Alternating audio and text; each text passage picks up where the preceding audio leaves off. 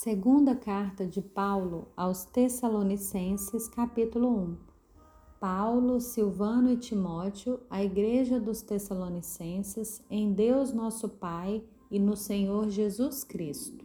Que a graça e a paz de Deus nosso Pai e do Senhor Jesus Cristo estejam com vocês. Irmãos, devemos sempre dar graças a Deus por vocês, como convém pois a fé que vocês têm cresce cada vez mais e o amor que todos vocês têm uns pelos outros vai aumentando.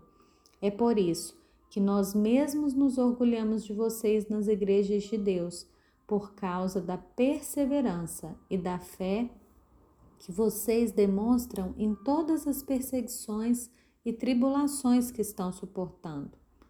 Isso é um sinal evidente do justo juízo de Deus, para que vocês sejam considerados dignos do reino de Deus, pelo qual vocês também estão sofrendo.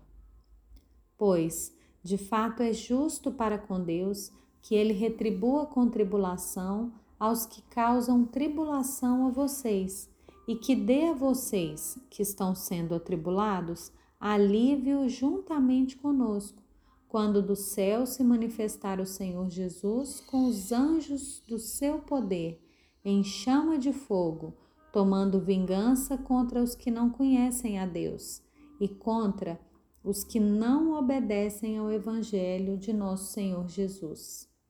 Estes sofrerão penalidade de eterna destruição, banidos da face do Senhor e da glória do seu poder quando ele vier naquele dia para ser glorificado nos seus santos e ser admirado em todos os que creram. Isso inclui vocês que creram em nosso testemunho.